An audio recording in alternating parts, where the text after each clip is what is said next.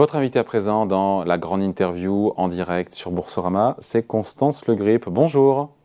Bonjour. Député Renaissance des Hauts-de-Seine, merci d'être avec nous euh, sur Boursorama. On a Elisabeth Borne, la Première ministre, qui euh, se félicite d'une amélioration sensible dans les stations-service. 25% étaient en, en, rupture de carburant hier contre 30%. Le week-end dernier, vous êtes satisfaite, vous?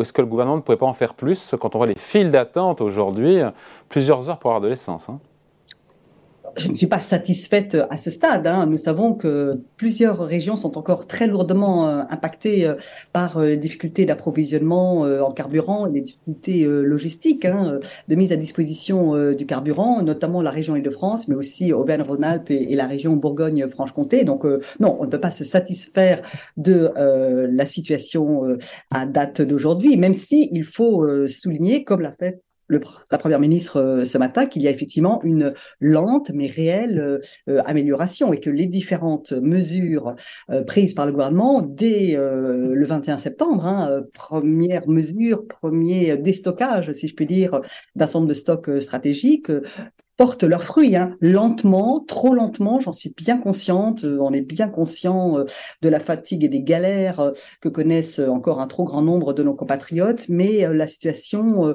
s'améliore très progressivement, très lentement, et le gouvernement suit, je dirais, quasiment heure par heure la situation dans les différentes régions. Vous le savez, les réquisitions s'enchaînent, encore une fois, de manière extrêmement ciblée, extrêmement précise, extrêmement temporaire, mais tout un arsenal de moyens euh, est, déployé et progressivement, très progressivement, euh, la situation s'améliore.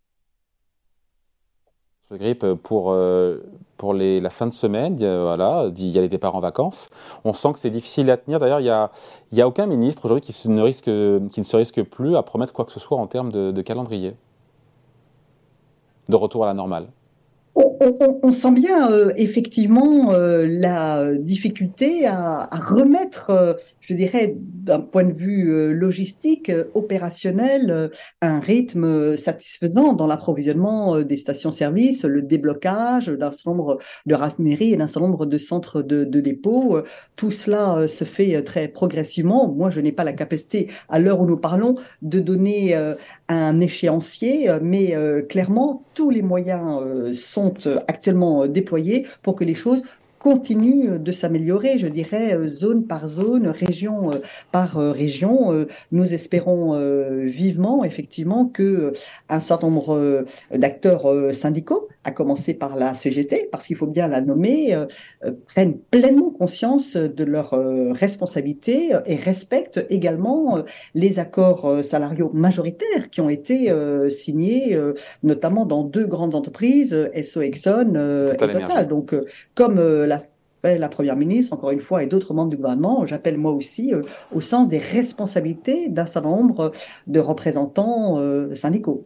Pour faire suite à la, manifestation d'hier euh, de la CGT, il y a Gérald Darmanin, ministre de l'Intérieur, membre du gouvernement, qui appelle une partie du patronat à augmenter les salaires quand c'est possible, Constance Le Grip. Est-ce que certains patrons n'en font pas assez Gérald Darmanin euh, l'a dit ce matin, euh, d'autres membres du gouvernement, à commencer par euh, Bruno Le Maire, mais également la Première ministre encore dimanche soir à la télévision, le disent depuis plusieurs jours, voire plusieurs semaines, pour ce qui concerne le ministre de l'économie et des finances.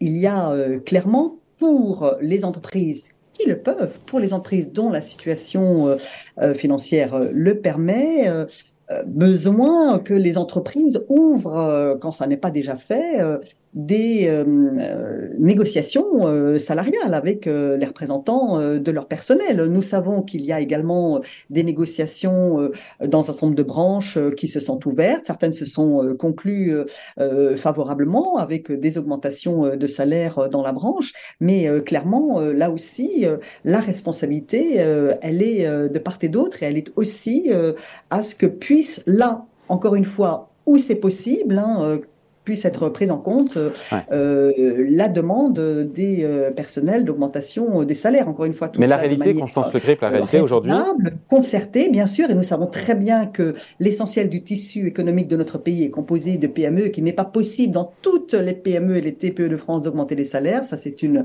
réalité, mais c'est bien aussi pour continuer à améliorer la compétitivité de nos entreprises que le gouvernement continue à déployer la politique économique et budgétaire hmm. qui est la sienne, avec un certain nombre de mesures budgétaires et fiscales, d'ailleurs très ciblées, pour continuer à encourager les entreprises. la réalité, Constance Le Grip, Constance Le Grip, la réalité, c'est que les salaires aujourd'hui, en moyenne en France, ne suivent pas l'augmentation des prix en dehors du SMIC, il faut le dire en dehors du SMIC. Et le SMIC a été augmenté de 8% en, un an. En dehors, en dehors, du SMIC, d'ailleurs Gérald Darmanin l'a reconnu, les salaires ne suivent pas l'augmentation des prix, ce qui est une frustration évidemment pour les salariés. Mais on se dit que peut faire de plus le gouvernement parce que euh, en dehors du SMIC, vous n'avez pas, enfin le gouvernement n'a pas la main et donc ça se joue entreprise par entreprise quoi. Hein.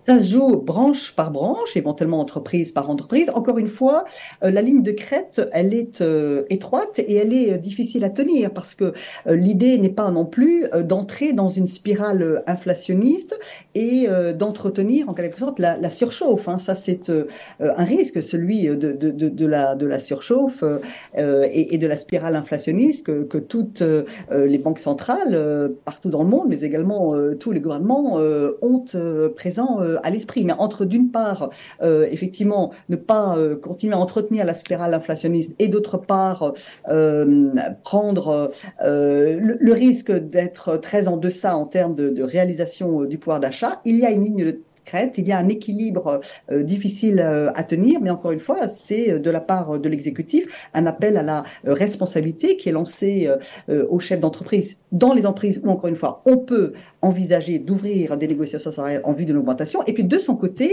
l'exécutif ne reste pas non plus inerte en termes de pouvoir d'achat. Hein. Il y a eu, c'était cet été, la possibilité de tripler le montant de la prime Macron. Il y a d'autres instruments, le bouclier tarifaire pour la protection du pouvoir d'achat, un chèque euh, énergie, euh, une allocation spéciale de rentrée, enfin beaucoup de choses, pour le coup, là, sont à la main euh, du gouvernement et le gouvernement n'a pas manqué de prendre ses responsabilités pour concrètement, je dirais, mois après mois, non seulement protéger le pouvoir d'achat des Français, mais faire en sorte qu'il y ait un vrai accompagnement et Constance qui soit donné aux plus modestes de nos compatriotes. Constance Legré, vous parlez à juste titre des Français. Quand ils sont interrogés par les échos, sondage Opinionway, 80% des Français sont favorables à la taxation des super profits. Le gouvernement y est hostile. En tout cas, sous euh, une forme de taxation classique, en préférant plutôt euh, une contribution sur les entreprises euh, à l'échelle, comme elle est proposée à l'échelle européenne.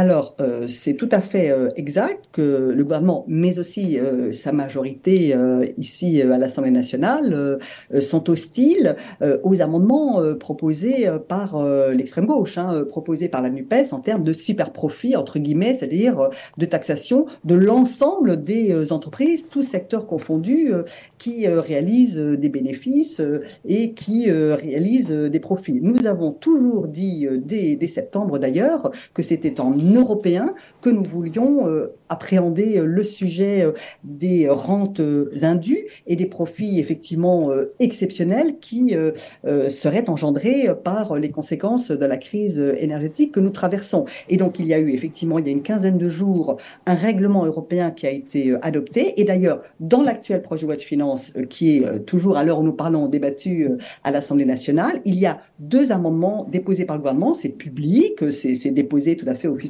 depuis plusieurs jours, qui pré-transpose en quelque sorte ce règlement européen. C'est en européen, effectivement, que nous souhaitons à la fois taxer les énergéticiens et les électriciens, mais également les entreprises productrices d'hydrocarbures et, les raffineurs d'hydrocarbures. Donc il y a ce dispositif euh, européen en deux lames, si je puis dire, qui est celui que porte le gouvernement et que nous allons faire adopter. Il y a un amendement qui est porté par euh, votre partenaire, le MoDem, sur la taxation des superdividendes des grandes entreprises. Pourtant, euh, tout ça a été approuvé par l'Assemblée la semaine dernière et pour le coup, le gouvernement dignette.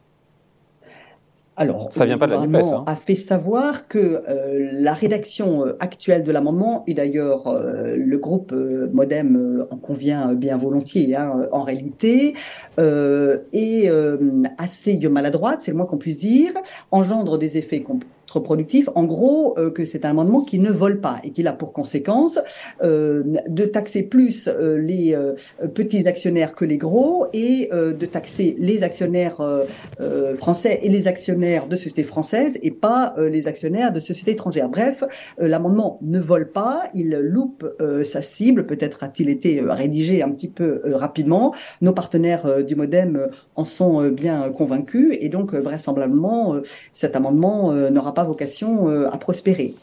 Bon, dernière question sur le 49.3. Il se murmure qu'il serait activé aujourd'hui, mis en œuvre aujourd'hui, dernier jour d'examen de cette première partie du budget. Le gouvernement n'a pas le choix de, que de passer en force? Alors, tout d'abord, le 49.3 n'est pas un passage en force. Le 49.3 est un outil constitutionnel, institutionnel, mis à la disposition euh, d'un gouvernement par la Constitution française. Donc moi, je récuse tout à fait euh, l'expression euh, passage en force. C'est ce 49.3, effectivement, un instrument constitutionnel, encore une fois, qui crée un moment de vérité et qui oblige chacun et chacune des députés à prendre ses responsabilités. Si effectivement l'ensemble des groupes de l'opposition continuent à dire qu'il n'est pas question pour eux de voter le budget ou même de s'abstenir, mais qu'ils ont euh, tout à fait l'intention, euh, malgré 55 euh, heures de débat, etc., etc., de voter contre le budget, le gouvernement n'a pas d'autre choix que de placer chacun face à ses responsabilités. Le 49-3, c'est l'opportunité pour certaines des oppositions de dégainer une motion de censure et de voir si elles sont en situation de constituer une majorité alternative, une majorité qui s'opposerait à la loi de finances présentée par le gouvernement. C'est ça le 49.3. Le gouvernement est allé au bout des débats. Le gouvernement finit là-dessus, est allé au bout des débats. Bien sûr, nous allons aller euh, au bout des débats. Les débats euh, sont inscrits pour ce qui concerne la discussion de la première partie euh, la loi de finances ici à l'Assemblée nationale jusqu'à aujourd'hui. C'est ainsi que est construit notre ordre du jour depuis plusieurs semaines déjà de cela et nous irons jusqu'au bout du débat. Mais à un moment ou à un autre, chacun et chacune devra prendre ses responsabilités. Pour le gouvernement et pour la majorité parlementaire qui le soutient, il est hors de question que la France n'ait pas un budget. Il est hors de question que l'Assemblée nationale soit bloquée. Merci Constance Le Grip, donc invitée de la grande interview en direct sur Boursorama, députée Renaissance des Hauts-de-Seine. Merci, bonne journée. Bonne journée, vous aussi.